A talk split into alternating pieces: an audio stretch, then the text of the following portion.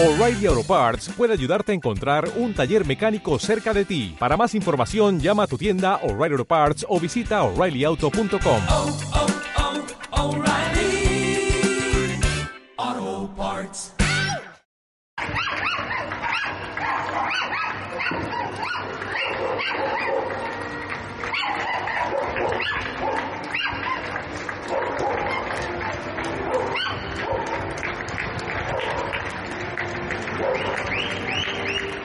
espacio sin tiempo, sin límites.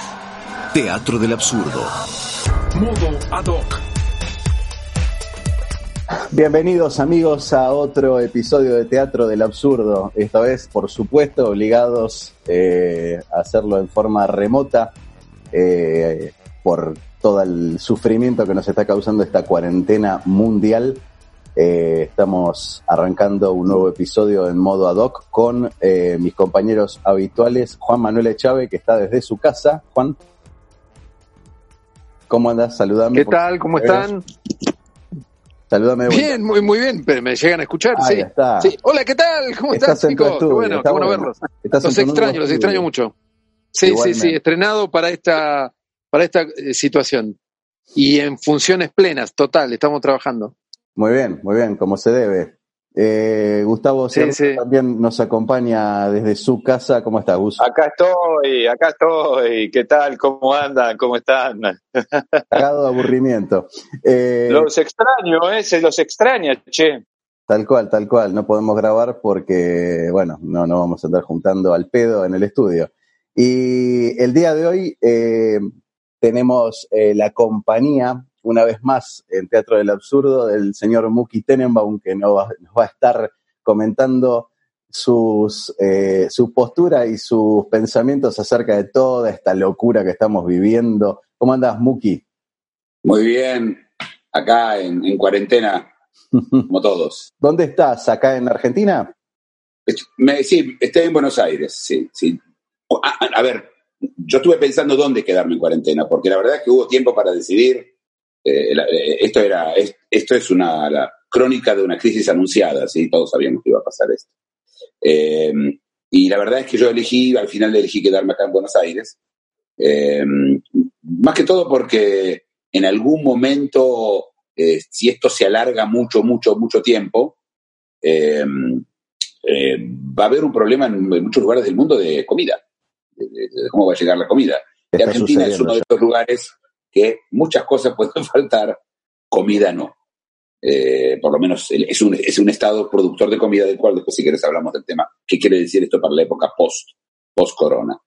Pero eso también lo pensé, hablo el idioma, conozco a la gente, eh, este, tengo un- uno o dos médicos que yo confío, y yo tengo más de 60 años, tengo bastante más, tengo 64 años, así que esto me, me obligó a buscarme un lugar y elegí Buenos Aires. Por supuesto, y tener los cuidados y los recaudos suficientes, porque por supuesto, como mucha otra gente, perteneces a un grupo de riesgo y, y no da para andar jodiendo. Eh, vos estuviste viajando por el mundo, más allá de que, por supuesto, no está bueno eh, caminar por la calle, guardarse en casa y todo eso, pero vos eh, estuviste recientemente viajando por el mundo, no sé dónde estuviste últimamente, porque sos muy itinerante. Eh, Mira, el último lugar que estuve antes de estar acá fue en Indonesia. Eh, estuve en Yakarta. Eh, creo que en algún momento nos escribimos ahí mientras yo estaba en Yakarta, vos y yo. Puede ser, puede ser. El lugar es fascinante, interesantísimo, eh, y, y de las cosas, los lugares más, el- más raros, pero también más, más cercanos a los argentinos. Los indonesios son extremadamente corruptos. Y los argentinos nos muy cómodos ahí. Hablamos el idioma, ¿viste? Si bien no hablo indonesio, un idioma que no es difícil de aprender a todo eso. ¿No? Tiene, tiene, no, no, porque el indonesio, el indonesio es un idioma nuevo y se armó eh, para poder, porque bueno, Indonesia son 14.000 islas y cada isla tiene su idioma. Era imposible manejar, se usaba el, el- el- el- el idioma de la isla principal que es Java, la isla de Java o Java, como le llaman ellos, claro. eh, y la- en la isla de Java hay 55 millones de habitantes. Entonces obligaba a todo el mundo a hablar javanés y la gente no quería. Entonces hicieron un idioma especial parecido al malayo y es un idioma muy fácil de aprender, pero muy, muy fácil. Se, se- se lee y se escribe como eh, letras latinas, igual, es decir, muy fácil. Y tiene cosas muy lógicas, por ejemplo, los plurales. ¿sí?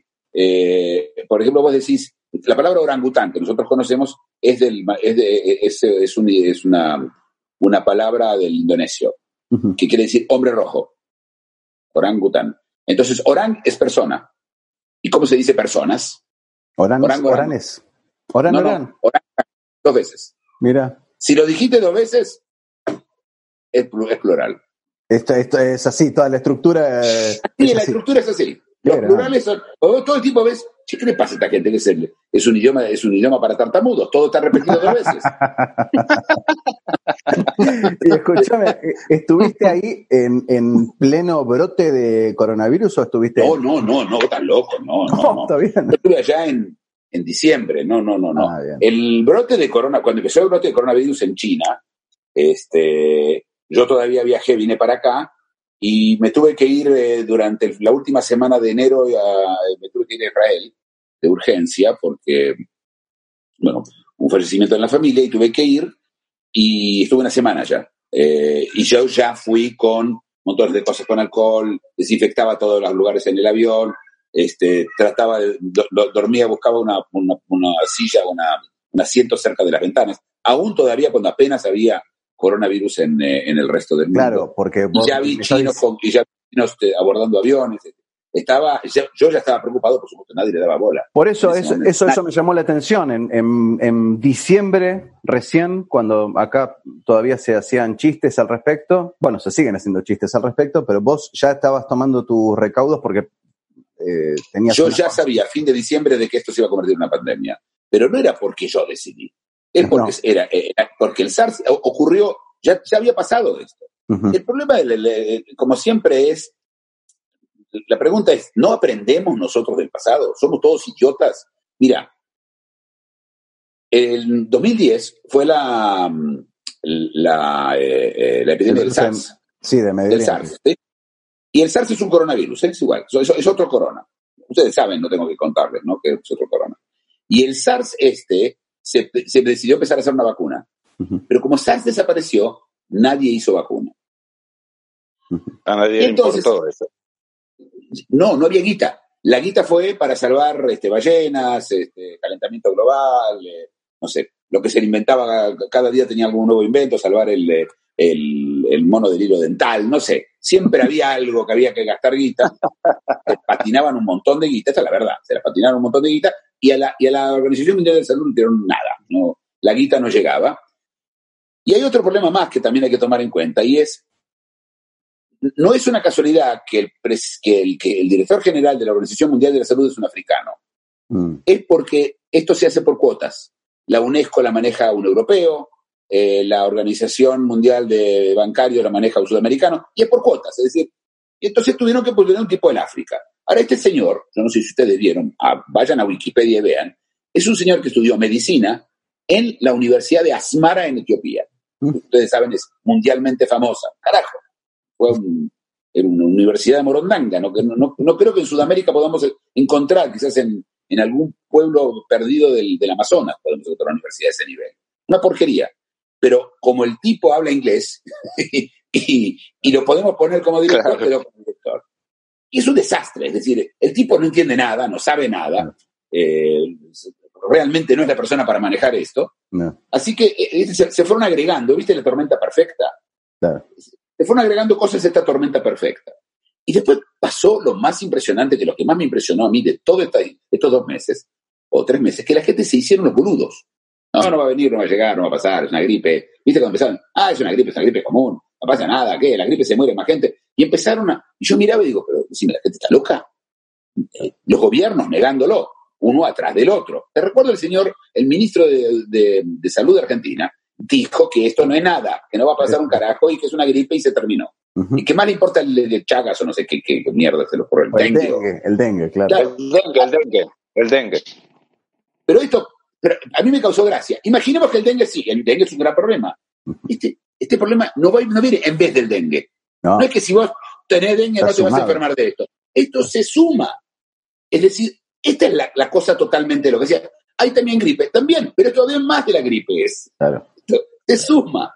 Eh, no, que no importa la cantidad de muertos por, por este, paros cardiorrespiratorios, es, eh, se suma también a todo el, el problema de por, pandemia. Por supuesto, pero en vez de ponerse las pilas, y aparte Argentina tuvo mucho tiempo de ventaja, pero mucho, ¿eh?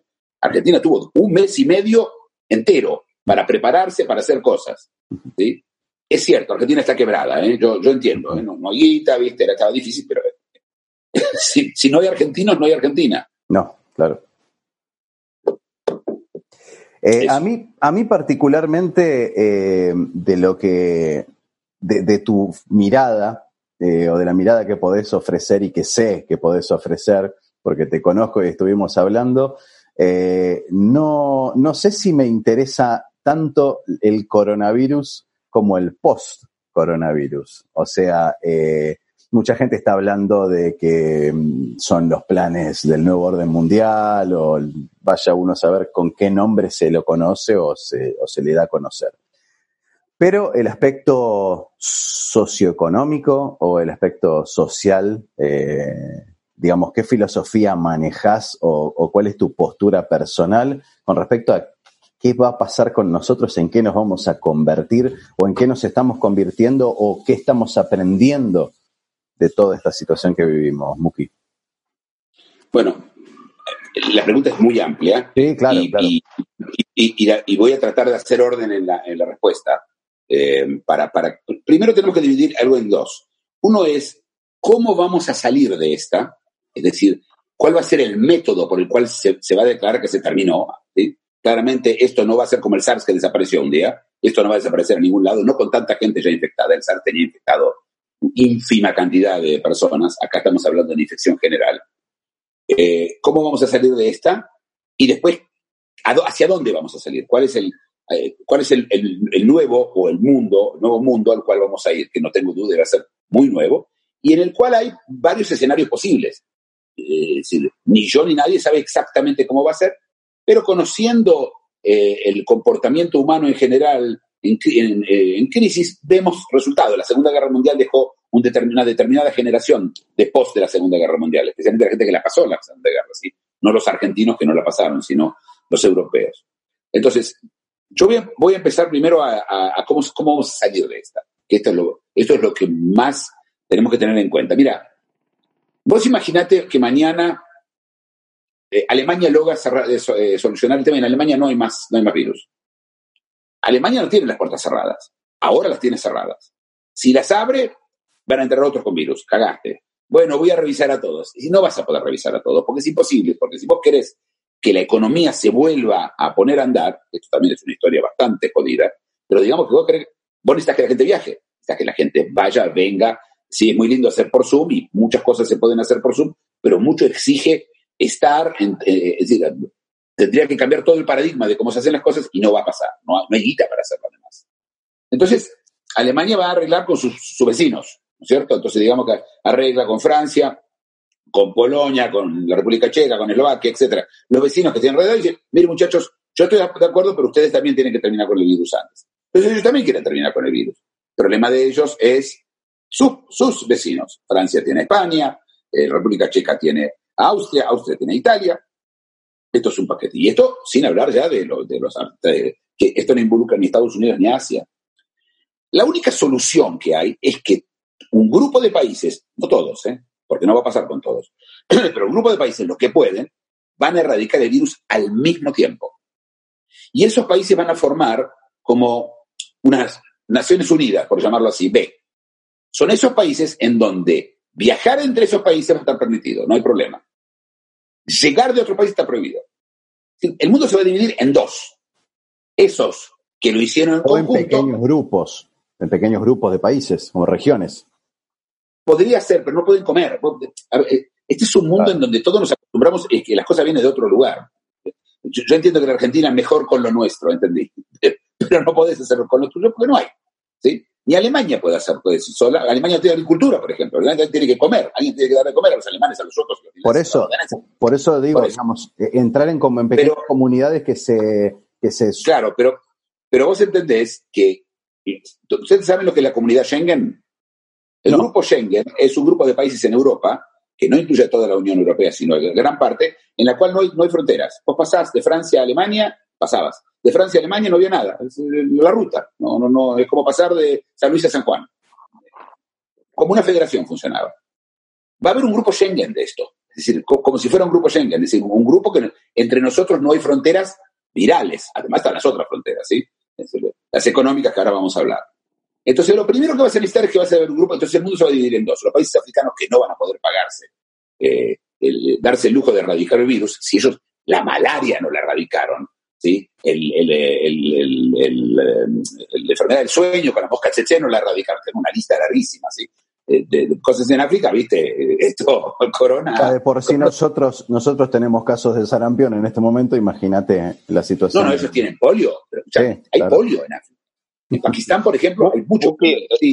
Estás, estás hablando de que lo que se va a armar, en realidad, es una alianza, como fue con los aliados en la Segunda Guerra Mundial. O sea, aquellos países que radiquen el virus y que no tengan virus y que se pueda comprobar, o sea, van a empezar a comercializar entre ellos determinadas cosas. Eh, eso también puede llegar a ser una oportunidad interesante para, en el caso de Argentina, que es, como decías al principio o hablamos en algún momento, el granero del mundo, como decían nuestros viejos abuelos. Sí. Eh, eh, esto es donde yo soy optimista sobre la Argentina. A ver, vamos hacia un mundo muy empobrecido, muy empobrecido. Yo creo que nadie se haga acá este pensamiento que, viste, desenchufaste, contaste hasta 20 y lo volviste a enchufar, ¿no? Como haces con el, eh, el Apple TV o esos aparatos que se te cuelgan, ¿no? Que lo desenchufás y el, router. Lo, re- lo reiniciamos. lo reiniciar. No, esto no funciona así. Pero no funciona así por algo, por algo que tiene que ver con nuestra falta de, de calidad de cómo lidiamos con la abundancia. Ningún animal está preparado para lidiar con la abundancia. La abundancia. Ninguno. Solo para la escasez. Estamos preparados, programados para la escasez. Con la abundancia nos rompemos. Yo creo que nosotros nos rompimos por la abundancia. Entonces, vamos a volver hacia la escasez ahora. ¿sí? Eh, mucha gente se quedó sin trabajo y su trabajo no existe más. ¿O vos te crees que la gente se va a subir a un crucero en los próximos dos, dentro de dos años? No.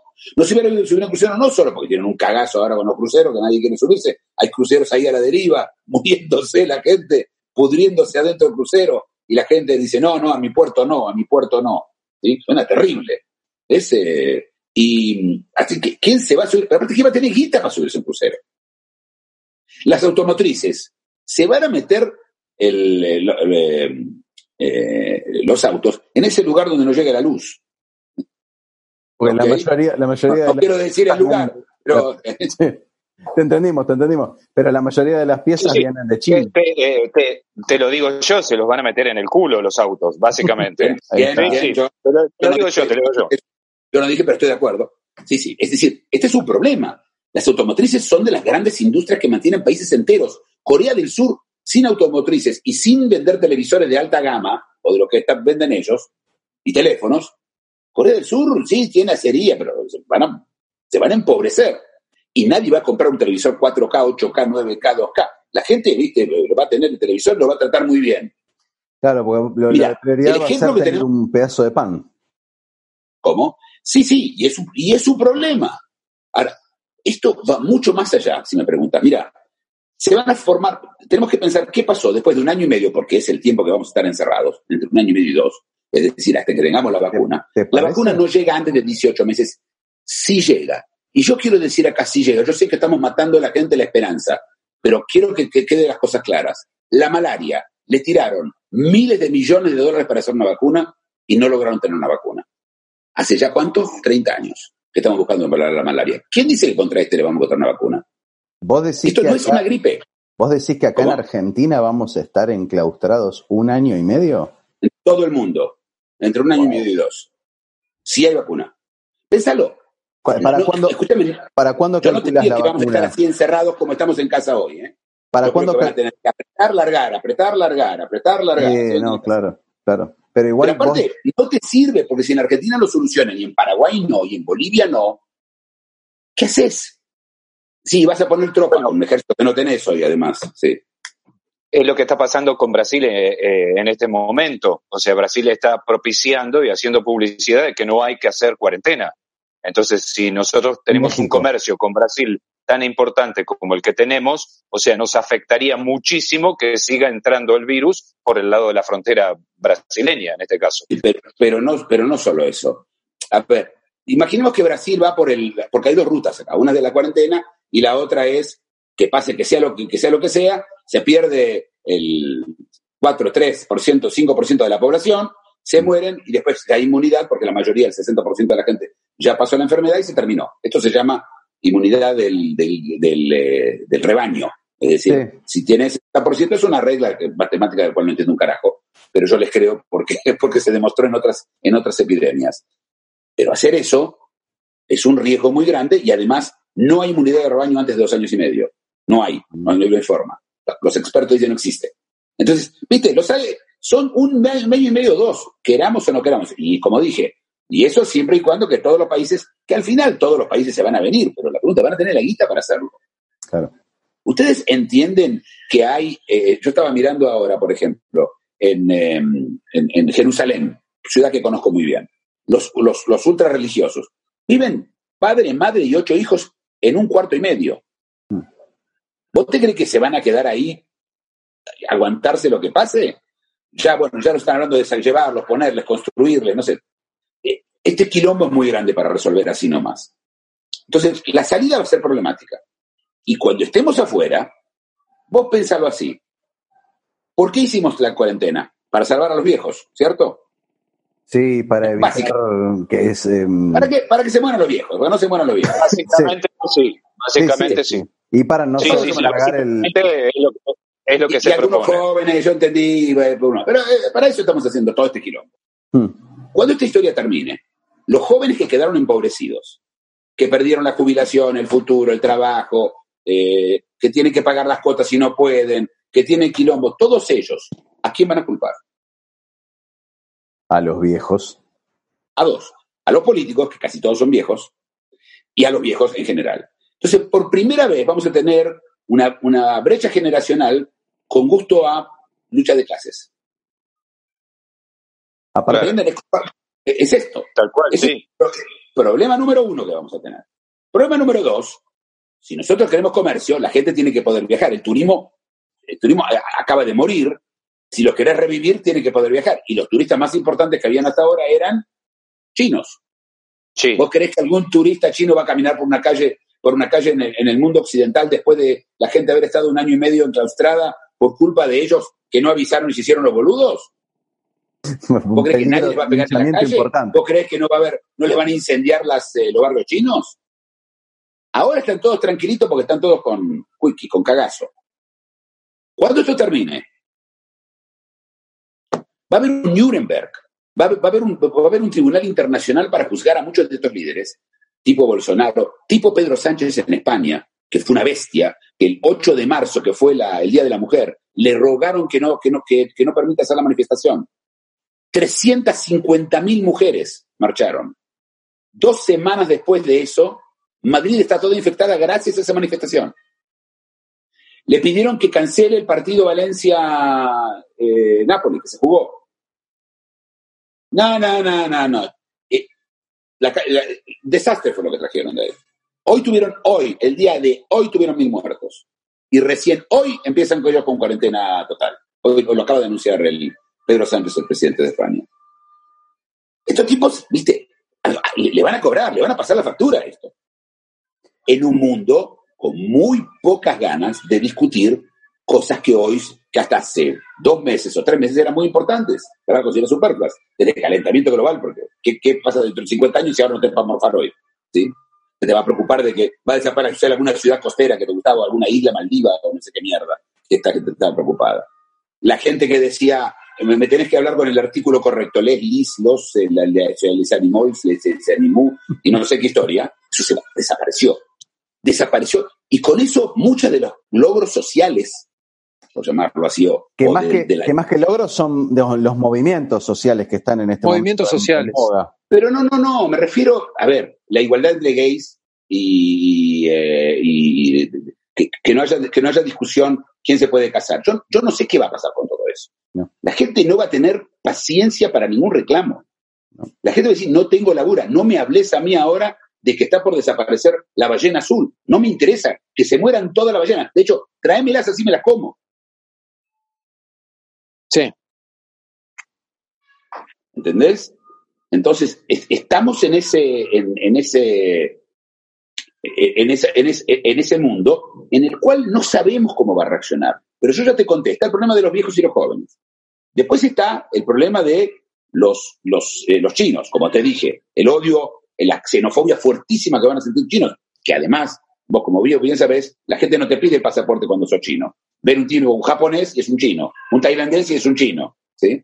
Y si te descuidas, alguno de los chinos de acá, de los, este, que los llaman chinos. Coreanos, o los coreanos, los coreanos de acá no son chinos. Un supermercadista, un supermercadista Cualquier cualquiera. No, no- no- Bueno, no bueno, eh, seguramente escuchaste o viste alguna de las noticias donde ya hay unos 200 supermercados chinos que cerraron directamente en la ciudad de Buenos Aires. Sí, sí, pero esto, esto es- recién empieza. Porque Claro, claro. estamos todos bien. Ahora estamos todos asustados.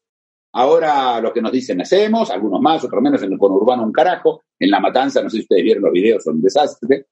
Este, Pero bueno, se- eso se pagará. ¿eh? De la factura, Darwin te pasa la factura en dos semanas. ¿viste? Hoy consumís y en dos semanas te pasó la factura de Darwin. No hay problema. Gan- Y vos otro- decís otro que ganó Darwin. ¿Cómo?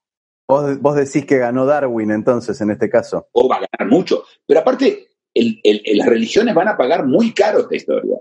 Mira, los musulmanes se siguieron, siguieron este, yendo a las mezquitas y están haciendo un desastre. En Pakistán siguen estando las mezquitas llenas, en Indonesia siguen estando las, mez- las mezquitas llenas. Son los países con más musulmanes en el mundo fuera de la India.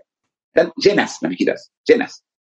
Eh, después tenés los judíos religiosos, de, los grupos, de algunos grupos, en Nueva York especialmente, los judíos religiosos ellos este, también, un nivel de infección altísimo hay, altísimo. ¿No cerraron las sinagogas todavía? La, la- la- la iglesia cristiana. ¿Ustedes se acuerdan cómo empezó la historia? ¿Cómo se fue esto de China? Fue un grupo de una, de una iglesia que, que- que quería llegar al Mesías, se fueron a Wuhan, se contagiaron a propósito, volvieron a Seúl, abrazaron y besaron a todo el mundo que pudieron. A ver, a ver, momentito. Brote Repetí, surcoreano. repetí eso, repetí eso. ¿Cómo fue? No, sí, sí, sí, muy fácil. Empezó el brote en en Wuhan, en China, ¿sí? Wuhan es la capital de Hebei, que es dentro de China, una provincia en China. Eh, se enteran los coreanos, coreanos del, los coreanos del sur tienen una iglesia que es una iglesia mesiánica, que en cualquier momento ya vuelve Jesús y salva a todo el mundo, etc. Y entonces ellos, para promover, para acelerar la historia, porque él va a venir en caso de un caso de un desastre, va a venir Jesús a salvarnos. Se fueron a Wuhan, viajaron, se infectaron a propósito, volvieron a Corea y en muchas eh, y, abrazaban y besaban a la mayor cantidad de gente posible. Esta persona está, está en este momento investigada por asesinato en, en masa en, eh, en Seúl. Ese tipo lo van a colgar. Y si no lo cuelgan en lo- el gobierno, lo va a colgar la gente. ¿Y con qué objeto esto, toda esta operación? porque eso aceleraría la venida del Mesías. Porque Jesús, a su segunda vuelta, vendría en el caso de una catástrofe, ¿sí? Siempre se habla del Armagedón, el no sé. O sea, estamos, hablando de una guerra religiosa en este caso. Estamos hablando de tres religiones, y estas son solo tres, están también los hinduistas en, en India que también están haciendo un desastre, todos ellos, que sus dioses no les sirvió para un carajo, la gente estuvo pagando la cuota, yo lo llamo la cuota, yendo a, las- a- a- a la iglesia o a la sinagoga o a la mezquita, cu- cuidando los preceptos, los, los judíos y los musulmanes no comiendo suerdo, este, no mirando mujeres, no haciendo esto. Y cuando llegó el momento de cobrar el seguro, Dios es argentino. Los cagó. Por eso cuando la gente dice Dios es argentino, tiene razón, Dios es argentino. Se llevó, aceptó todo y después lo mandó a mierda. Porque no hay Dios, por supuesto, ¿sí? Eh, Hay Darwin. Vino Darwin, lo agarró a Dios y delante de todo le pegó tres cachetazos y lo sacó con una patada en el culo. Vamos a ver una caída del- del- de la religión. Ahora, ¿cómo yo sé esto? Porque en mil, eh, en eh, 1390, cuando fue la, perdón, 1380, cuando fue la, la peste negra en, eh, en, en Europa, después de la peste negra vino el Renacimiento. ¿Viste? Dios sirve para estas cosas, si no, ¿para qué lo tenés? No entendí. ¿Para qué? ¿Para que te ayude a pasar un examen? ¿En serio? ¿El Dios minorista? No. Es un Dios mayorista. Vos vas a él y él tiene ya arreglar todo, venir y hacer desaparecer el virus. Mínimo. Se está haciendo el boludo. Y la gente, yo, yo conozco amigos muy religiosos, profundamente religiosos, judíos, eh, son los que conozco y conozco algunos cristianos también, pero más que todos judíos. Igual le ve la cara de, uy, no era que, ¿eh? Y ya va a venir Dios, ya no dicen más va a venir Dios. Y bueno, sí. Entonces. ¿Qué pensás de la indulgencia plenaria de Francisco entonces? Es esta. Y ahora tenemos el Señor repartiendo papelitos. Entendí. Pero el virus. Pero dentro, dentro de lo que estás diciendo es muy interesante porque es, es, es interesante lo que le pasó y le está pasando a Italia en este momento, con lo que vos estás contando. Porque Ah, Italia obviamente. es el lugar donde más lo están sufriendo. Y España, Y, perdóname, el lugar donde, donde más hay católicos en, en el mundo, eh, perdón, más, más, fe- más fervientes católicos, no más, es, es, es España. Y España Sí. está pasando atroz. Está pasando atroz porque tiene un gobierno socialista. Y el de Italia también es un gobierno socialista. Yo les recuerdo a ustedes, para que tengamos la idea quién está haciendo las cagadas. Porque ellos creen que si ellos tienen la voluntad y la buena intención, todo se arregla. La, la historia de la gente saliendo a aplaudir, ¿viste? A mí me da lástima. ¿A quién están aplaudiendo? ¿Qué? ¿Dónde? Es un virus. No hay a quien aplaudir, no hay nada, no hay enojarse, no hay gritar, no hay poner pasar el himno. Pasaban el otro día el himno acá, en el, en el, en el- donde yo estoy, en el barrio, estaba, un tipo pasaba el himno. ¿El himno a quién? ¿Qué? ¿Cuál es el enemigo? Bueno, está, se habla de un enemigo invisible que hay que combatir. eh, Trump mismo este, encara esto como una guerra hacia algo. que- que lo- igual que Es, es una guerra, pero no es una guerra, no hay enemigo. Es una Bueno. guerra y no hay hay, hay, una, hay una gran diferencia entre esto, esta situación que estamos viviendo, y una guerra eh, en, en el, en, el, en el sentido tradicional de la palabra, que, que es en, en la demografía de los fallecidos. Exacto. En una guerra mueren los jóvenes. Es más, en la gripes, la, la epidemia de gripe de 1918, eran jóvenes los que se morían. Esta está matando a los viejos, que además son los políticos. Yo quiero que vos entiendas. A, a los viejos, yo, que me- soy parte de ellos hoy, a mí me salva, sé, porque todos los tipos que están a cargo tienen mi edad, o por ahí andan. Estás, ¿Entendés? estás un poco cubierto. Entonces van a defender mis intereses. Sí, sí, sí, sí. Eh, interesantísimo el, el enfoque eh, que le das también político a todo esto, porque, Van a haber No. golpes de Estado, Gustavo. claro, claro, a eso Van a haber en muchos lugares golpes de Estado. Van a haber golpes de Estado porque el ejército lo van a tener que llamar porque se va a empezar a desarmar todo. Imaginar lo que va a hacer en los países africanos, en la India. ¿Sí? Y va a venir el ejército y decir, miren, señores, acá te voy a empezar a dar órdenes yo porque esto, esto se está yendo de madre y todo el mundo va a aplaudir. Esto va a ser el 76 de Argentina, que la gente fue a los cuarteles, che, che, salgan a, la, eh, salgan a salvarnos de este, de este gobierno. Es nada. Todo lo que pasamos hasta el día de hoy es nada comparado con esto.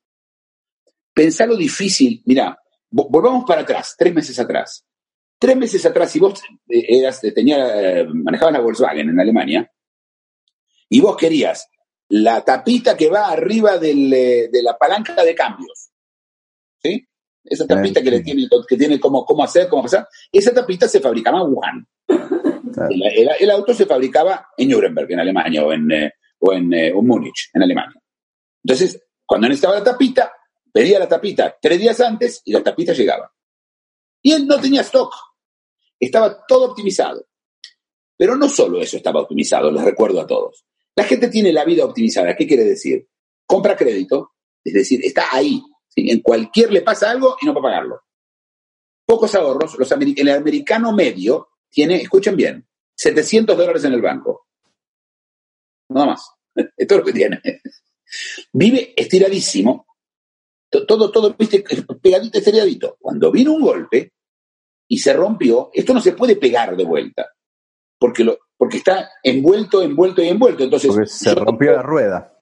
pero claro, pero si yo, yo tenía, yo compré ac- acciones, eh, bonos para mi, mi jubilación, utilizando el dinero de, de, una, que, de un préstamo que tomé sobre eh, mi casa. Cuando se derrumban las acciones, voy a perder mi casa. va a venir el banco, va a querer mi casa, va a venir, va a venir la gente y dice, no, eh, los bancos otra vez se quedan con todo. ¿Sí? Va a haber- y va a haber problemas. Y no hay quita para solucionarlos. Yo ya no hablo de Argentina, ¿eh? Argentina tiene un problema más grave porque está, Argentina además tiene la deuda. Argentina está acostumbrada a no pagar deudas. Este, sí. Este, Igualmente. Igualmente vos cuando estás hablando, de, con- contás todo esto, estás pensando en países como Estados Unidos, estás pensando en potencias, ¿no? Me imagino. Este, Sí, eh, a ver, Argentina está en el medio de eso. ¿sí? Argentina no es ni un país subdesarrollado, ni un país desarrollado. ¿no? Nu- Nunca, nunca llega, ¿no? Eh, Siempre le falta emergente. emergente. Pero, ¿qué va a pasar ahora? Yo creo que ahora lo más importante va a ser comida.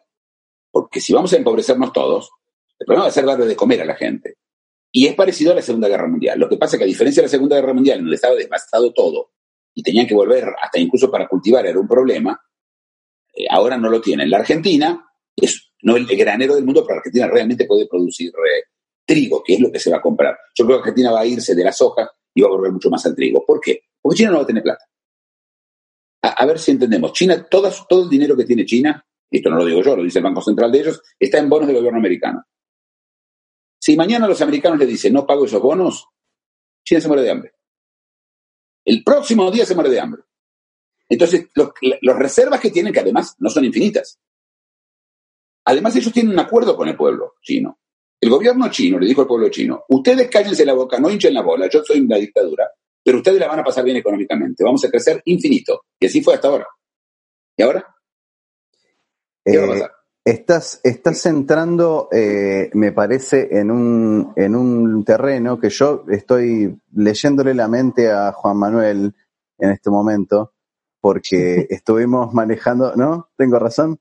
Eh, Sí, que estuvimos manejando información como todo el mundo este, que, que estuvo este, apareciendo en todo grupo de WhatsApp eh, habido y por haber, que es la teoría de que el, este coronavirus, el, el SARS-CoV-2, eh, en realidad eh, hay, existe una patente estadounidense, es una teoría conspirativa. Vos, justamente, Ah, por lo que veo, no, no suscribís en absoluto a esta idea. No, no, no, no, no. ¿Sabes cuál es el problema de las conspiraciones? Es que necesitas que la gente cuide el secreto. Vos me contaste cuando ves un secreto a alguien, ¿qué chance había que esa persona no la cuente? Y 50%, cuando tenés mucha suerte, Depende de quién. es 70%, más que eso no. Imagínate una porquería como esta. ¿Cuánta gente tiene que estar, tiene que estar al tanto? Es imposible. Lo que hay es simplemente, pasó. Una de las cosas que nosotros no, no aguantamos es la falta de la intención de la naturaleza. La naturaleza no tiene intención, porque naturaleza no existe, es una palabra que inventamos nosotros. Nadie tiene intención. El virus no quiere, no te quiere cagar, no quiere matarte, no quiere, el virus no quiere nada, porque el virus no es. ¿Ok? El virus como tu perro, si tienes un perro, no sé cómo tiene perro acá. El virus Dos. eh, ah, dos perros. Bueno, tu perro no te quiere, tu perro no te ama, vos no querés ser tu perro. Tu perro está haciendo un perro, trabaja No me- de perro. El No me digas está- eso. ¿Eh? No me digas eso. ¿Qué crees que te diga? ¿Te mienta, me Gustavo? ¿Eh? Vamos, Muki, te apoyo, No. qué grande, Muki, sí. son todas malas personas. Son todas malas personas. No, no. Animales en, ah, son computadoras, pero también, pero un virus estamos de acuerdo que no tiene intenciones, ¿sí? El, el- el virus está, está laburando de eso. ¿De qué, qué está haciendo? Siendo virus, tratando de reproducirse. Todo lo vivo quiere reproducirse.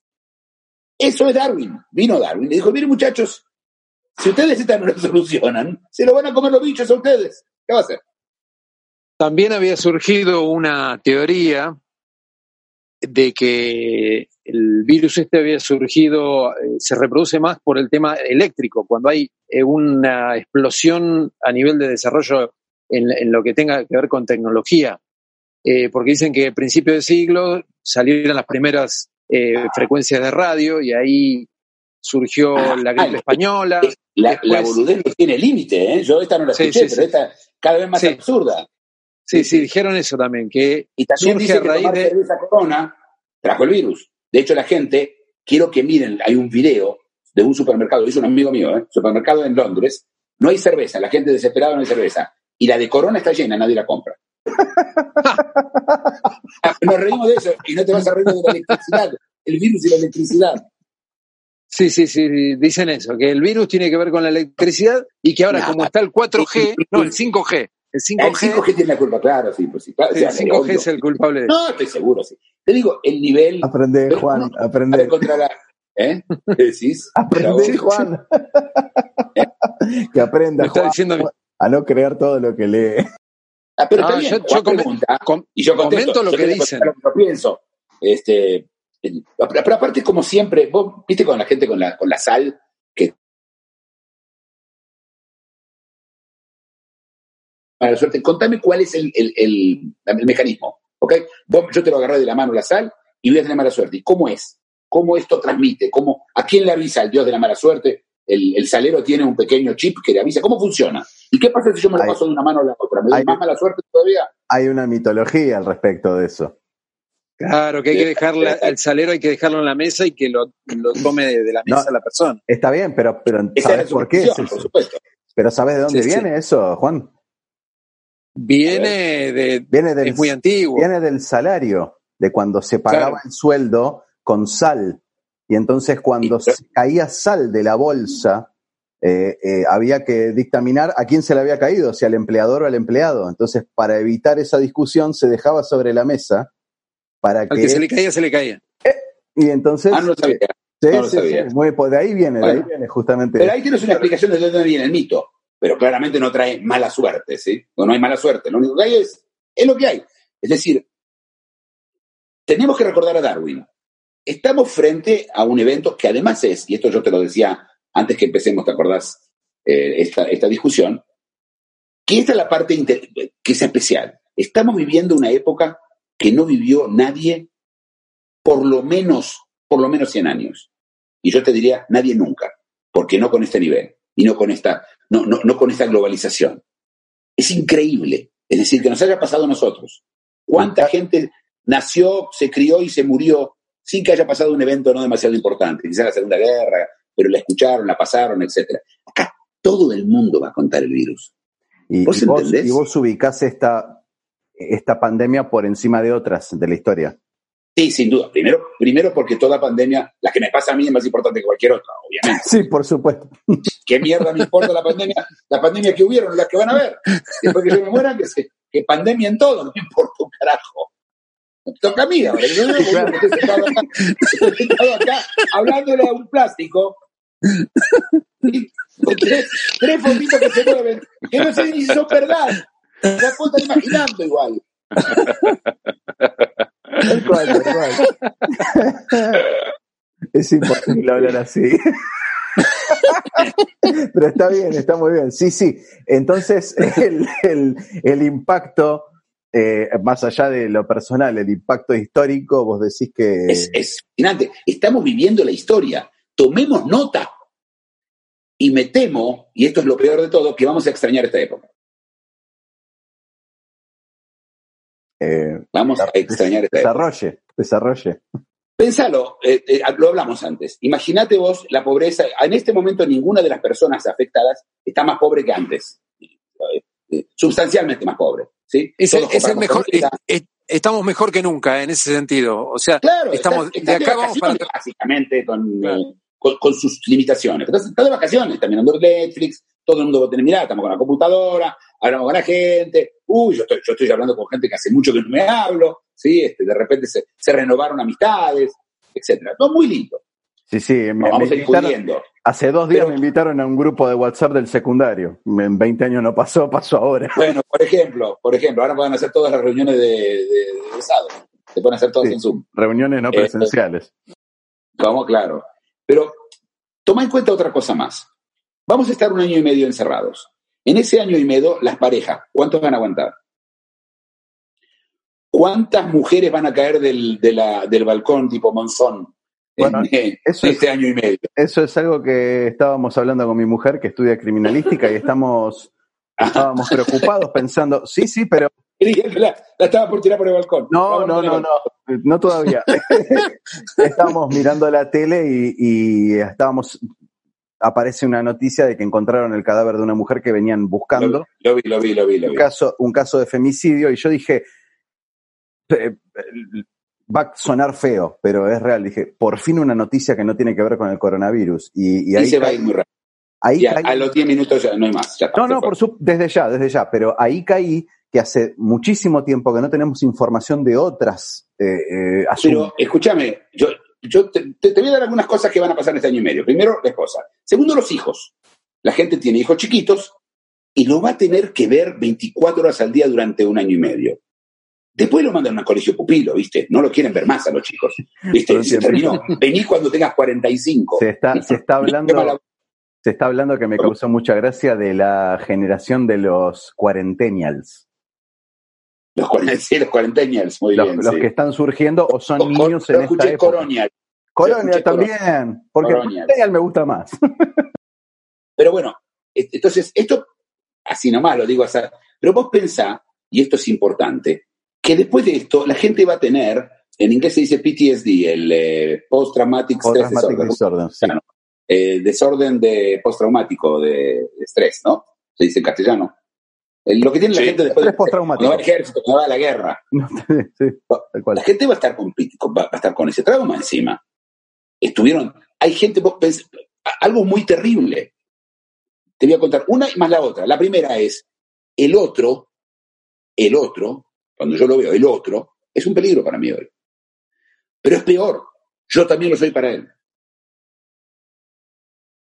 Es decir, imagínate que vos no sabes que estás enfermo, la, la, la contagias a tu abuelita o a alguien y se muere. Por supuesto que vos no tenés control sobre eso, pero anda, contátelo a vos, a vos mismo. Claro, claro. Aparte, otra cosa, en un mundo en donde los viejos van a desaparecer en un porcentaje importante, especialmente los países menos desarrollados, son un factor moderador los viejos. Cuando estén los jóvenes solos, enojados, amargados, este, resentidos, pobres y sin futuro, sin los viejos a los cuales ellos querían además, a esos, para, pa- para guiarlos, para, para tranquilizarlos, para que... Vamos a un mundo con gente con muy, muy poca paciencia. Y, y sin Yo historia. creo que vamos a ver la pena de muerte volviendo. Yo creo que vamos a ver que se van a terminar todos los derech- derechos humanos que se fueron agregando hasta el absurdo directamente. Eh, y, y los otros, ese es el problema, que la volteada van a caer los que sí eran importantes. ¿sí? Y también, El, el racismo, que era muy importante no, tenerlo, y ahora vamos a volver claramente. a- sí, sí, o, mínimo xenofobia. hasta a los chinos seguro, pero después a cualquiera. La Sí. xenofobia no es al, al boliviano, es al vecino. Claro. ¿Entendés? Sí, sí, sí. Y además, un año y medio sin abrazarse con nadie, sin besarse, sin, sin, la gente, sin amantes. Ayer leí una cosa que me causó mucha gracia.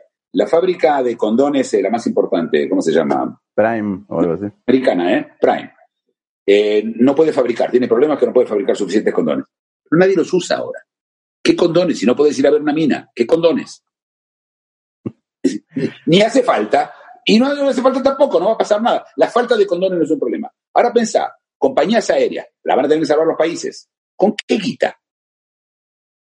La van a tener que, la maquinita. Y hay, hay, hay maquinitas y hay maquinitas. Los yanquis tienen la maquinita de los dólares, bastante buena. Acá tienen la maquinita de los No, no. pesos. Eh, bueno, eh, estamos devaluados. Eh, ahora que retomaste el tema económico, eh, y si me permitís, me gustaría oficiar un poco de abogado del diablo.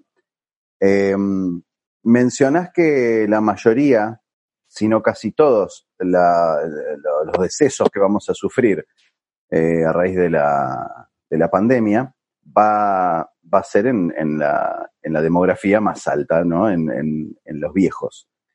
Eh, económicamente hablando, ¿no beneficiaría, entre comillas, a los sistemas eh, nacionales por el hecho de, que eso significaría un gran alivio al- a, lo, que es este, eh, digamos, el sistema jubilatorio y toda la guita que se va eh, en, cubrir las jubilaciones, eh, porque si bien perdimos por un lado, en ese sentido los sistemas ganan por otro.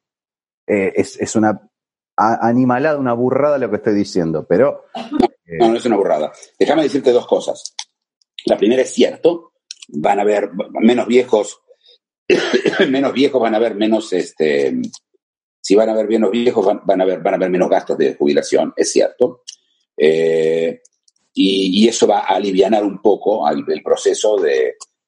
Más aún, eh, en el hecho que estén un, un, año y medio confinados, van a haber mucho más chicos. Claramente, mucha gente va a tener hijos. También, eso es otra, la otra moneda, cara de la moneda. Sí, pero con, una, con un pequeño signo de interrogación, la gente quizás no va a querer ser irresponsable porque no tiene, no tiene laburo y no va a querer traer hijos. Estamos ahí en el medio de las cosas, ¿sí? No sé qué va a ocurrir con eso. Pero sí, pero es menor. A ver, es cierto, es un agujero en el, en el, en el presupuesto. Pero vos estabas hablando ahora, en, de, en Estados Unidos hay en este momento un desempleo del 20%. Israel que tenía absoluto, entero, total empleo, empleados todos, traían gente de afuera, ya no sabían qué hacer para, para, que la, para, para, para, para el trabajo. Hmm. Tiene, tiene 18% de desempleo.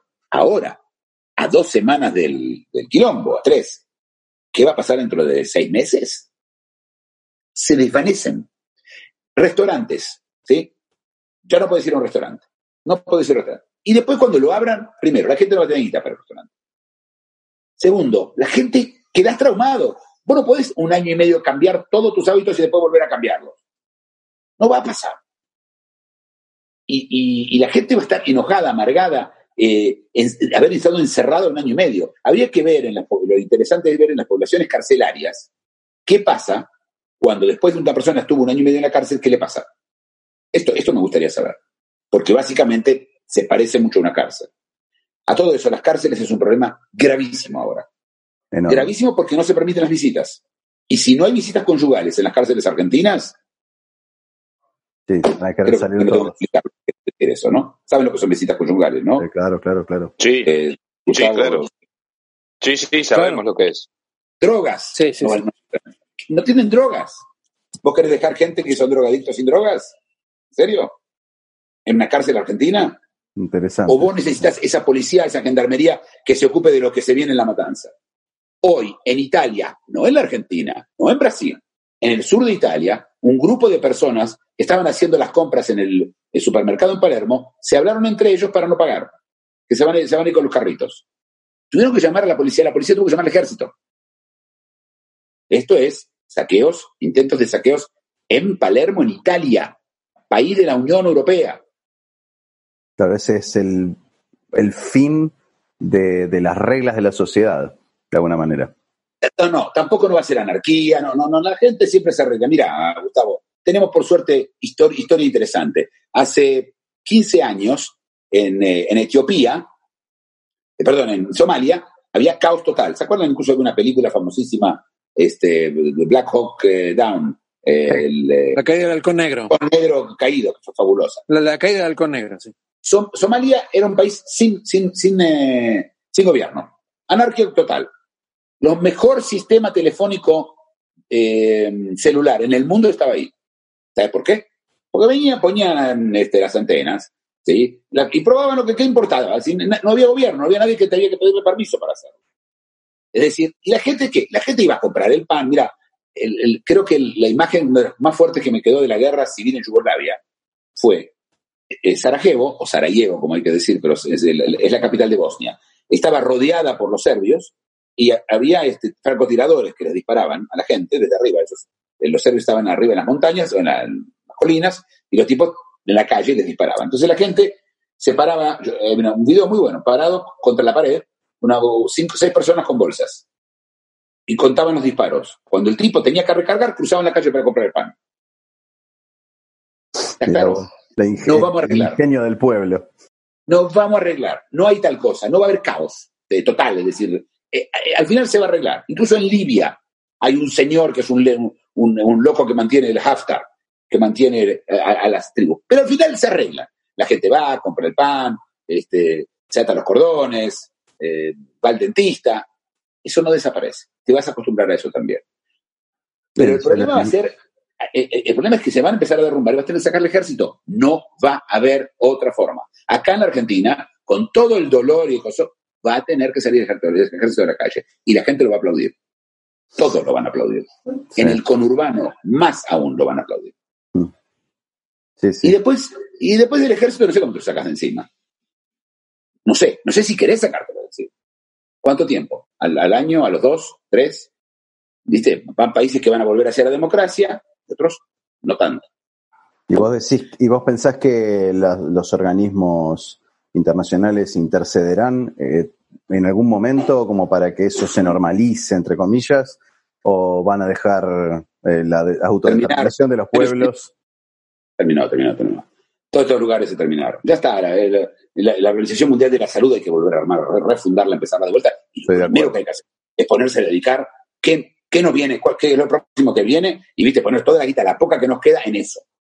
¿Sí? Y no en poner este, ventiladores de hierro ahí para eh, hacer electricidad y matar 150 mil pájaros. No sé, esas cosas que hacen, o este, esa- ir, a, ir, ir, ir este, a salvar ballenas, porque Greenpeace no va a tener, por supuesto, un mango, nadie le va a dar un mango más, y van a salvar ballenas desde la casa, ¿sí? Por Zoom van a salvar ballenas. Este, Eh, Muki, eh, no sé si los chicos tienen alguna pregunta más acerca de esto que estamos charlando. No, Eh, sí, Muki, una pregunta. ¿Ves algo positivo de toda esta situación? En Es que, general. eh, a, a ver, yo no creo que lo- yo no creo que el resultado es negativo. Depende cómo lo mirás. Hay mucha gente que va a decir, no, no, este es el resultado que yo quería, que hasta ahora el mundo que había no era el que me gustaba. Eh, tenés que tomar eso en cuenta, ¿sí? Eh, el hecho de que no sea popular ese pensamiento, mucha gente lo tiene en la cabeza.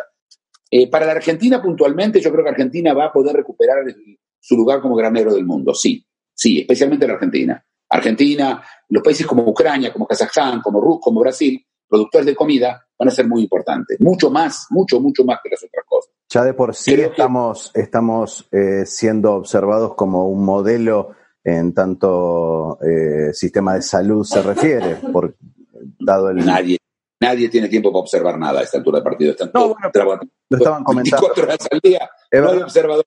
No, no, Los que observan no deciden y los que deciden no observan. Está muy bien eso. Sí, sí, sí. Este, están laburando. Sería bueno, sería bueno volver a ser granero del mundo, pero también con políticas que apoyen a la agricultura acá, porque en este momento también hay un conflicto con eso. no van a haber políticas de apoyar. Primer- primero, vos tenés que entender que todo país va a hacer esto. Primero van a comer los locales y después lo que sobra voy a exportar. Así va a funcionar. Que es lo que siempre tuvo que suceder. No se estuvo, pasó, a- eh, va a pasar así. Va a pasar así ahora porque ahora las fronteras se vuelven a cerrar, ya no hay acuerdos internacionales de un carajo de nada. Ayer hablaba Trump del acuerdo con China, no sé con quién piensa hacer un acuerdo. China no es la China de, que antes, del, virus y Estados Unidos no es el mismo país. Además, Estados Unidos está en medio del quilombo. Ojo con China. Tanto Singapur como Hong Kong, que si fueron llevar unas políticas parecidas a los chinos, tienen un resurgimiento fuertísimo de, de- casos en sus países. ¿Por qué? Porque abrieron las puertas. Abrieron las puertas, vinieron enfermos. Así. Vos entendés que los enfermos escapan al lugar donde está sano la gente. No al revés. No, no hay gente este, yendo en este momento a New York, a escaparse a New York. ¿sí? No, claro. Nadie se escapa a Italia. Escapan Ah, a. no, no hay los eso. italianos, cuando los dejaron, se rajaron al sur. No hay guetos de enfermos. Claro, entonces la- los enfermos tratan de, de- de pasar a otros países. Ir a lugares señores- sanos. Claro, exactamente. Y por supuesto van a infectar esos lugares también. Entonces va a haber un problema. Las fronteras cerradas. ¿A ¿Cuánto falta para que podamos volver a viajar realmente? Sí. Y tengamos la guita para viajar, ¿no? Sí, sí, eso sí, también.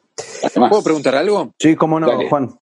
Eh, eh, escenario hipotético, abril 2022.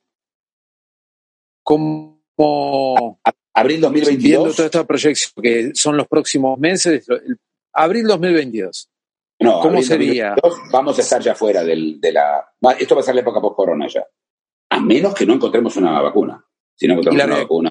¿La reactivación cómo sería? ¿Cómo sería la reactivación? Y, y vamos a tener que reactivar primero, para, como todo, va a tener que tomar en cuenta qué es lo que se necesita. Es decir, los, los países tienen que, van a pasar a, la- a las necesidades básicas.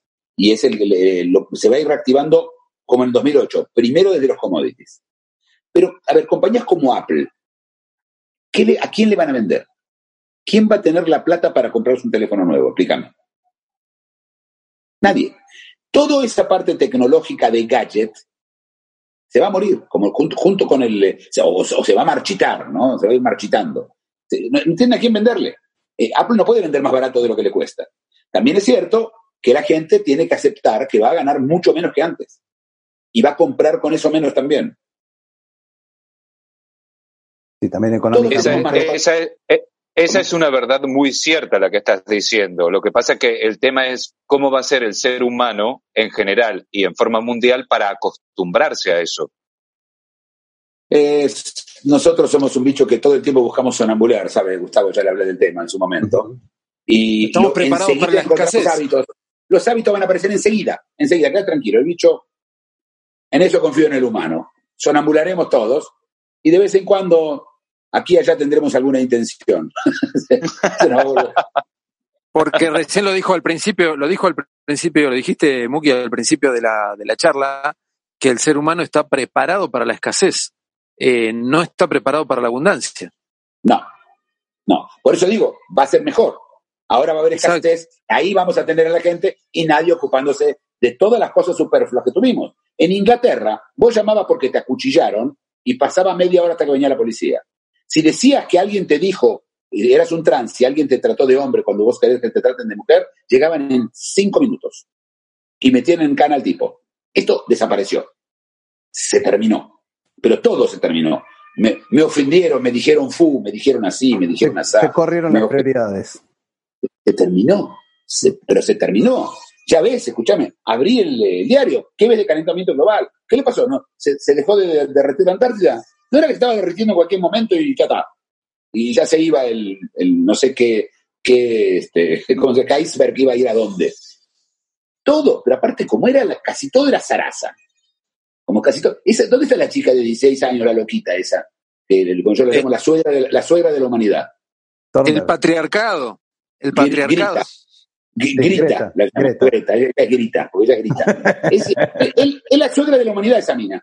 Ahora apareció y dijo, creo que tengo corona. Como nadie le da bola, entonces Ah, necesita traer la atención. Creo que tengo corona. Mejor, que me importa, tenés 16 años, no te vas a morir seguro. A ver si con la garganta que te dé la garganta te calla la boca un poco. Cosa totalmente loca. Gente adorando como si fuera un, un dios a esa pelotuda. Yo no quedé decir antes culo, ¿viste? Pero es No, no, una pelotuda. Es también una pelotuda. sí, totalmente. tipos que la adoraban, que le seguían la carrera, eran los reyes de los pelotudos. Las Naciones Unidas recibiéndola, la gente agarrando, regalando, ahí estamos destruyendo los sueños. A ver, ¿dónde están los sueños ahora? No los sueños, la realidad se destruyó. Primero los sobrevivamos, sobrevivamos y, y comamos y después vemos todo eso. Voy a, voy a terminar con una.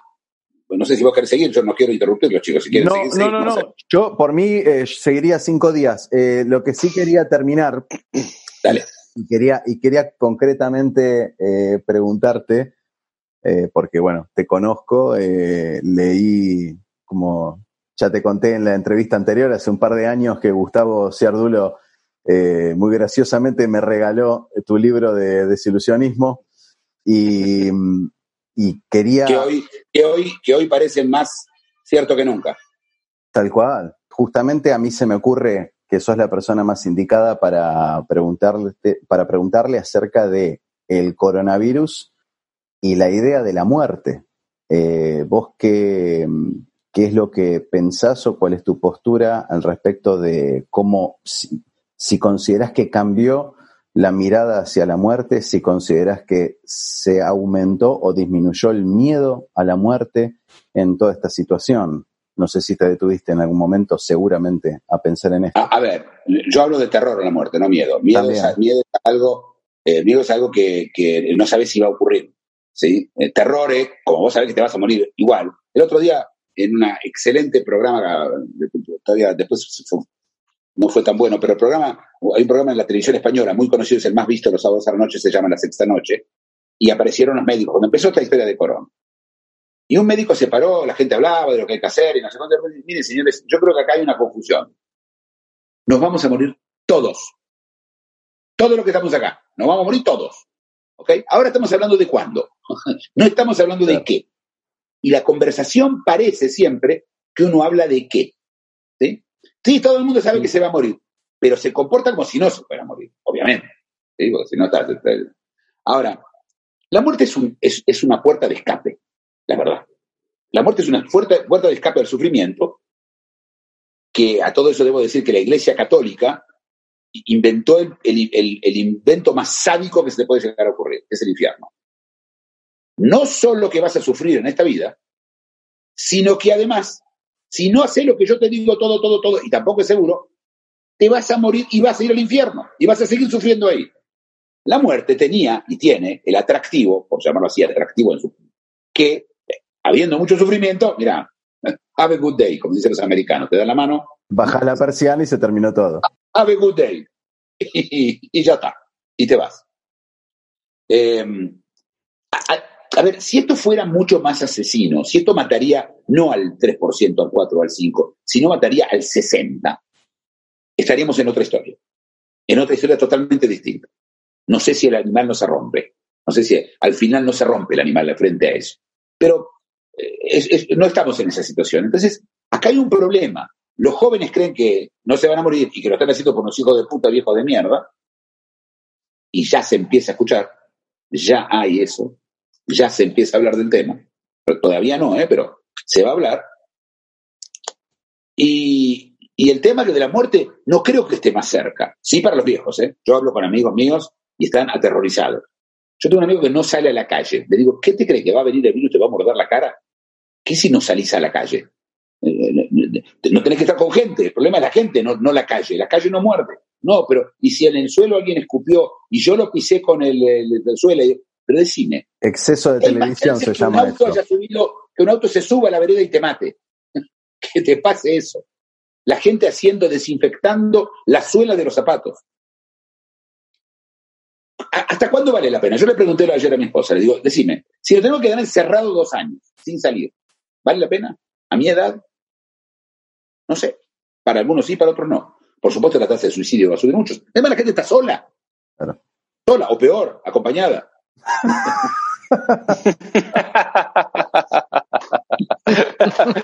Es verdad, la que está acompañada. O sea, bueno, entonces te cambio la pregunta, Muki. ¿Le vamos a tener más terror a la muerte o a la esposa? en el concepto misálgico, la huida del sufrimiento, que es lo que yo digo, que todo lo que hacemos es huir del sufrimiento, no podés huir de este o a este. Estás encerrado con otra persona. Vos sabés que lo que estamos haciendo es interesante, que estoy viendo que la gente hace, y esto es una recomendación que se le daría a cualquiera que tenga pareja, tener horarios distintos. Uno que se vaya a dormir a las 4 o 5 de la mañana. Yo lo, estoy implementando. El otro a las 10 de la noche. Yo me voy a dormir a las 9 y media de la noche. 9 y media, 10, no, Un poquito más tarde. Mi esposa se duerme a las 4 de la mañana. Entonces nos vemos 6 horas por día. No, no lo digo en chiste, es así. No, no, no, es que estoy de acuerdo, estoy de acuerdo. Dame. y yo estoy 30 años con mi esposa, con la cual vivo, vos sabés, vos sabés Gustavo, pegado, viajo con ella todo el mundo, jamás he viajado sin ella a ningún lado, nunca hemos dormido, he dormido una noche sin ella, y aún así. Vos me dijiste, vos me dijiste una vez algo muy lindo eh, en, la, en la entrevista anterior, que me quedó, una frase que me quedó, que decías, este, yo no tengo un apego a un lugar concreto en el mundo, a una casa. Mi hogar es mi esposa. Así es. Mi hogar es mi esposa. Por ahora, hasta. ahora, te quiero ver ahora. La, la, pregunta es hasta, la pregunta es ¿hasta cuándo? ¿Hasta cuándo? Sí, sí, hasta que la muerte nos separe. ¿La muerte hasta, de quién? Hasta que el corona nos separe. Chicos, muchísimas gracias por haberme tenido dentro del programa de ustedes. Como siempre, un placer. No, Muki, gracias a vos por la entrevista, por tu tiempo, por acompañarnos, por tus sabias palabras, por, por no decir malas palabras, eh, especialmente culo. Sí, la verdad que Pero, sí, sí. un placer enorme. Hoy, hoy la mala palabra es vida. No, no hay malas palabras y buenas palabras. Las palabras no, son ni buenas, nada No hay bueno y malo. Hay, me sirve, no me sirve, me duele, no me duele. Obvio cosa no hay. Pero bueno, eh, cuando quieran, estoy a vuestra disposición. Eh, cuenten conmigo. Mil gracias, Muki. Mil gracias por estar nuevamente en Teatro del Absurdo. Muchas gracias por la. Muchas gracias por la lucidez de los contenidos, muchas gracias por eh, clarificar y ver las cosas desde otro punto de vista, con otra perspectiva, ¿no? ¿Cómo, cómo ayuda eso? Sí. sí, pero tenés que tomar en cuenta, Juan, que lo que yo hago no lo hace casi nadie. Yo, yo no estoy en el negocio de dar ánimo a la gente. A, mí no me interesa que veamos las cosas como son. Porque si no vemos las cosas como son, no las vamos a poder resolver. Obvio. Exacto. Nosotros tampoco estamos en ese negocio, por eso te tenemos de invitado a vos. Es como el trabajo del médico, tiene que ser un diagnóstico y tiene que ser crudo el médico con el diagnóstico. Si dice algo suave para, para aliviar las cosas, no se resuelve nada. con la diplomacia no. se arregla nada acá. Eh, no, no, especialmente no en Argentina. No, muchísimo menos. Muki, un millón de gracias por estar aquí regalándonos tus pensamientos. No, muchas gracias a ustedes. Muchas gracias. Muchas gracias, Muki. Muchas gracias, de verdad, gracias. Eh, Juancito, Gustavo, nos estamos viendo en algún programa futuro, en algún momento en esta cuarentena. Bueno, por supuesto. Abrazo. Un abrazo. Con este método que está muy bueno. Está buenísimo, sí, sí. Un abrazo para todos y muchas gracias. Esto fue Teatro del Absurdo, modo ad hoc.